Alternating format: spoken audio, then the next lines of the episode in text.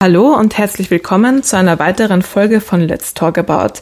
Heute geht es um die allererste Folge von der Serie oder zur Serie der Panikattacken und zu Angstgefühlen. Und zwar habe ich mir da wieder meinen Freund Ben eingeladen, der mir zuhören wird und vielleicht auch ein bisschen ergänzen wird. Hey Leute.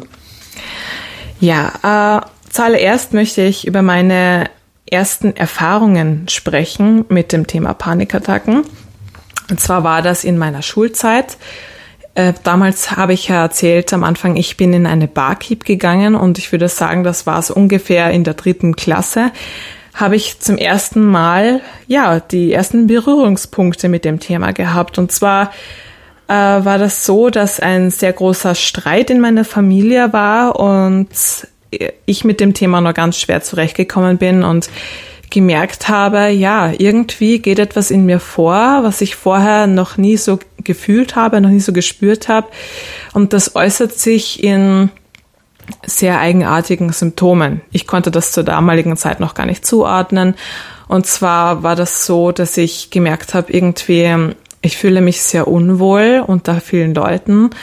Manchmal, da fühle ich mich so, als wäre ich innerlich sehr nervös, als hätte ich, ich fühle mich angespannt und irgendwie kommen so viele Gefühle in mir hoch und ich habe das Gefühl, ich muss einfach raus, raus zum Beispiel aus dem Klassenraum und dort über, ist, ist es mich einfach überkommen. Irgendwie, mir sind die Tränen runtergelaufen, ich hatte Angst, ich hatte, ich hatte sehr viel verschiedene Gefühle in mir, die ich einfach überhaupt nicht zuordnen konnte und sie sind mich einfach sind in einer Welle sind sie gekommen und ähm, ja. Und dort ist einfach auch gar keine Kontrolle darüber. Es hat dich einfach überschwappt und es, es hat dich eben übermannt sozusagen und genau, es, es hat mich. Es war einfach zu viel. Es hat mich einfach irgendwie übermannt, genau. Ja, das waren so meine allerersten Berührungspunkte. Das war eben in der Schulzeit und ja, wie war das? Wie soll ich sagen? Es war ich wusste ja selber gar nicht, was ich hatte. Ich konnte das nicht benennen am Anfang.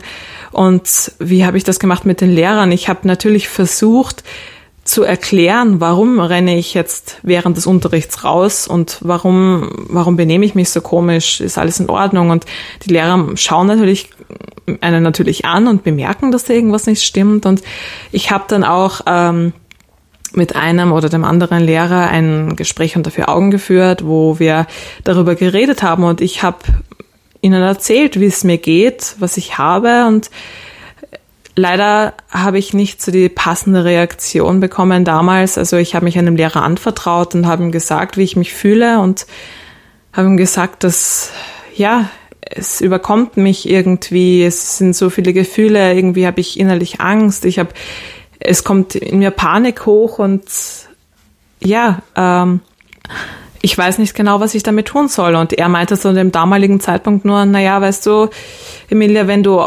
unausgelastet bist, dann mach's doch wie ich, dann geh doch Fahrrad fahren, geh dich doch ein bisschen auslasten. Gut.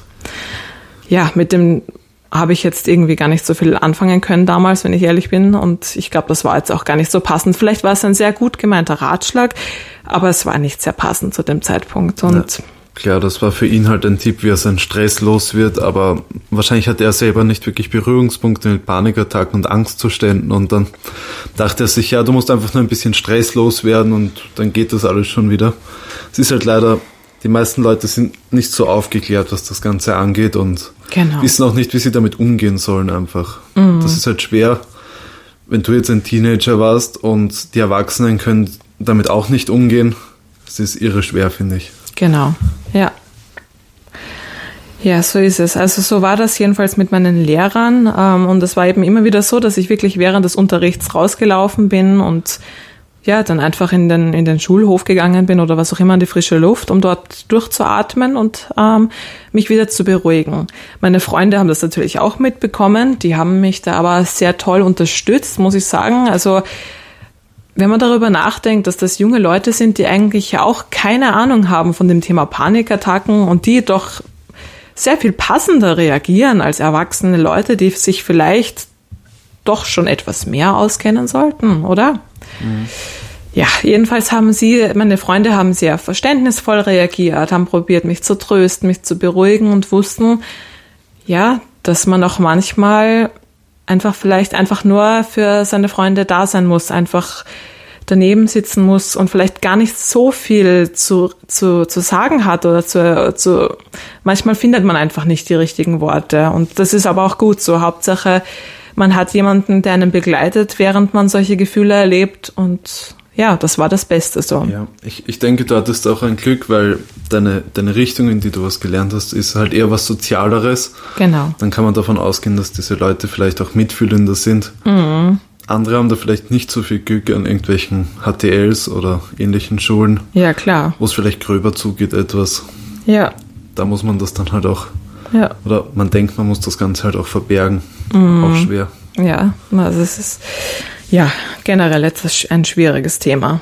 Der Punkt verbergen, verbergen von den, vor den eigenen Gefühlen und wie auch immer. Jedenfalls ähm, die weitererzählen von ähm, ja von meiner zu der also zur damaligen Zeit äh, hatte ich eine Beziehung und in dieser Beziehung, es war auch nochmal ein eigenes Thema. Das, hm, ja, das war eine sehr junge Beziehung, würde ich sagen. Und es war nicht einfach, damals mit meinem damaligen Freund diese Gefühle, die ich hatte, zu teilen, weil ich das Gefühl hatte, also der kam eben nicht aus so einer Richtung, aus so einer pädagogischen Richtung, sondern der hatte etwas ganz anderes gemacht beruflich. Und der hatte ja, nicht so das Verständnis dafür, wie es mir gerade geht und war vielleicht auch damit einfach sehr überfordert und hat leider auch immer wieder sehr unpassend auf das Ganze reagiert. Wenn ich zum Beispiel ihm erzählt habe, dass ich Angst habe oder geweint habe, das ist, da kam dann eher so diese Überforderung. Ja, es, es war ihm eher so peinlich und unangenehm, dass du jetzt so bist.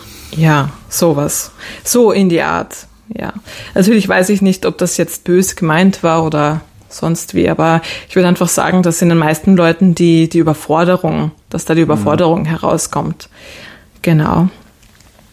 Ja, wie ist es dann weitergegangen? Ich habe mich dann zu der damaligen Zeit von meinem Freund auch getrennt und ich muss sagen, dass es dann ähm, auch deutlich besser geworden ist. Irgendwie diese, die, das war für mich wohl damals irgendwie belastend und ich habe ja ja, natürlich ein Belastungspunkt, wenn du dir denkst, ah, dein Freund ist jetzt unzufrieden und es ist ihm vielleicht unangenehm, dass du das hast, aber du kommst mit dir selber schon nicht klar und dann fühlst du dich deswegen auch noch schlecht.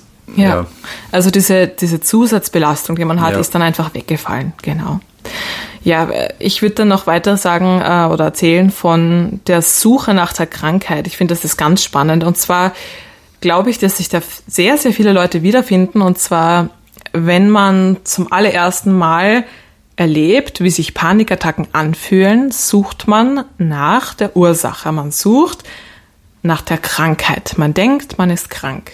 Man denkt sich nicht, das könnte etwas Psychisches sein, sondern man denkt, irgendetwas stimmt nicht mit mir und körperlich ich muss jetzt krank. körperlich, körperlich krank, ja. genau. Und ich muss das jetzt suchen. Ich muss jetzt so lange zu Ärzten gehen, bis die mir sagen, was ich habe. Ja, und so war's. Ähm, ich bin zu ungefähr jedem Arzt gegangen, den man sich vorstellen kann und habe ungefähr alles in mir durchchecken lassen. Und selbst danach, als ich bei jedem Arzt war und mir jeder gesagt hat, ich bin vollkommen gesund, hatte ich immer noch das Gefühl, dass ich krank bin. Weil man weiß ja nicht, was man hat. Mhm. Und oft haben Ärzte auch nicht so das Gesamtbild im Blick, sondern eher ihr Fachgebiet. Also die sagen dann, ja, ihr Herz ist gesund. Also der würden jetzt nicht weitere Tipps geben, wo man sich dann auch erkundigen könnte oder vielleicht mal hinschauen kann, sondern die sagen nur, ja, ihr Herz ist gesund, ihre Lunge ist gesund oder das und das ist gesund oder wie auch immer. Ja, also so war ich dann sehr lange auf der Suche nach der Krankheit und habe dann auch sehr viel selber gegoogelt und habe dann geschaut und ja, ich bin dann über Google darauf gekommen, was ich eigentlich habe und habe in einem Bericht oder halt in einem Artikel gelesen, dass das Panikattacken sind. Und dann war es mir klar. Ja, das kann natürlich sein, dass man so draufkommt. Man muss halt auch immer vorsichtig sein mit solchen Infos. Mhm. Auf Google findet man dann oft ganz schnell, dass man etwas ganz Schlimmes ja. hat. Google ist ja, wie sagt man, das ist ja der Witz. Also in Google steht ja quasi, dass man immer Krebs im Endstadium hat, wenn man irgendetwas ja. hat. Also das ist natürlich jetzt überspitzt gesagt, aber wenn man Schnupfen hat, ist man quasi schon tot. Ja, aber in, in deinem Fall hat es halt mal geklappt und du hast es ja. so gefunden. So ist es, genau. In meinem Fall hat es geklappt und ich habe es dann über Google rausgefunden, dass das Panikattacken sind. Ja, dann würde ich sagen, möchte ich zum Thema kommen, Belastung in dem Sinne, dass ich, es war so eine starke Belastung in meinem Alltag, dass ich, dass mir dann bewusst war, ich muss jetzt zu einer Therapie gehen und meine ersten Versuche mit dem, oder meine ersten Berührungspunkte mit dem Thema Psychotherapie. Und zwar bin ich dann durch eine Bekannte zu einer Psychotherapeutin gekommen, äh, mit der habe ich mir einen Termin ausgemacht und habe mit ihr über das Thema geredet. Leider ist es so bei Therapeuten, es ist ganz oft so, dass die erste oder der erste Therapeut nicht der richtige für einen ist. Das ist ähm, leider nicht so einfach, wie man sich das vorstellt. Oft muss man zu mehreren Therapeuten gehen, bis man bemerkt, ja, das ist jemand, da fühlt man sich aufgehoben, da fühlt man sich verstanden, da stimmt einfach die Chemie und man sieht, es passt. Na, na, klar, du musst dich dieser Person ja extrem öffnen, mhm. dass sie dir helfen kann. Und genau. das kann man einfach nicht mit jedem. Das ist wie in einer Beziehung. Genau. Man kann auch nicht einfach mit jedem zusammen sein und dem das Vertrauen schenken. Ich denke, so ist das mit Therapeuten auch. Ja. Ja, und so war es dann leider. Und meine ersten Erfahrungen waren jetzt nicht ganz so toll. Und ich habe das Thema Therapie dann nach nach wenigen Stunden eigentlich dann abgebrochen und habe gesehen, okay, irgendwie funktioniert das nicht. Aber ich war damals noch zu jung und habe gar nicht weiter nach einer zweiten Therapeutin gesucht, sondern habe mir gedacht, okay, dann lasse ich es jetzt so und schau weiter, wie ich mir selber helfen kann. Ja, und dann würde ich sagen, erzähle ich noch von meinen Vermeidungstaktiken. Und zwar Vermeidungstaktiken. Das ist eigentlich witzig. Was würdest du sagen, sind Vermeidungstaktiken in dem Fall? Naja, bei dir ja, Vermeidungstaktiken ja, zum Thema Panikattacken. Wenn, wenn man so diese Situationen krampfhaft, man, man, stellt sich den Situationen nicht, auch wenn sie nötig sind, sondern man vermeidet sie einfach komplett. Mhm. Das heißt, wenn du sagst, du hast in Schulräumen irgendwelche Panikattacken, dann, dass du einfach auch weniger in die Schule gehst, was mhm. jetzt schlecht ist, aber in dem mhm. Fall kann man halt diesen Schmerz von der Panikattacken, den Angstzuständen vermeiden durch das Ganze. Ja, man, man sucht am Anfang einfach etwas, was einem helfen könnte. Man denkt sich, gut, ich muss jetzt alles machen, was mir hilft, weil was bleibt mir anderes über? Sonst habe ich das Gefühl, bei Panikattacken denkt man ja am Anfang, man stirbt. Gut, was, was mache ich jetzt?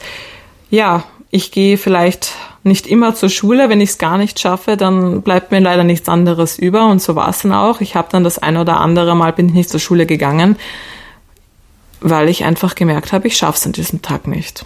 Und ähm, ich komme damit nicht zurecht. Und ja, so ist das dann halt auch gewesen. Und auch, wie soll ich sagen, nicht nur, nicht nur in der Schule, sondern auch dann auch unter Freunden. Ähm, in dem Alter geht man ja sehr viel in, in, in Discos und in Clubs und so weiter. Und auch da habe ich gemerkt, wenn ich zu Hause bleibe und mich isoliere und, zu, und alleine bin, fühle ich mich einfach viel, viel besser, als wenn ich in diese super überfüllten Clubs gehe mit diesen tausend Leuten drinnen und es ist eng und heiß und stickig und das war für mich damals das perfekte, der perfekte Ort, um eine Panikattacke zu bekommen.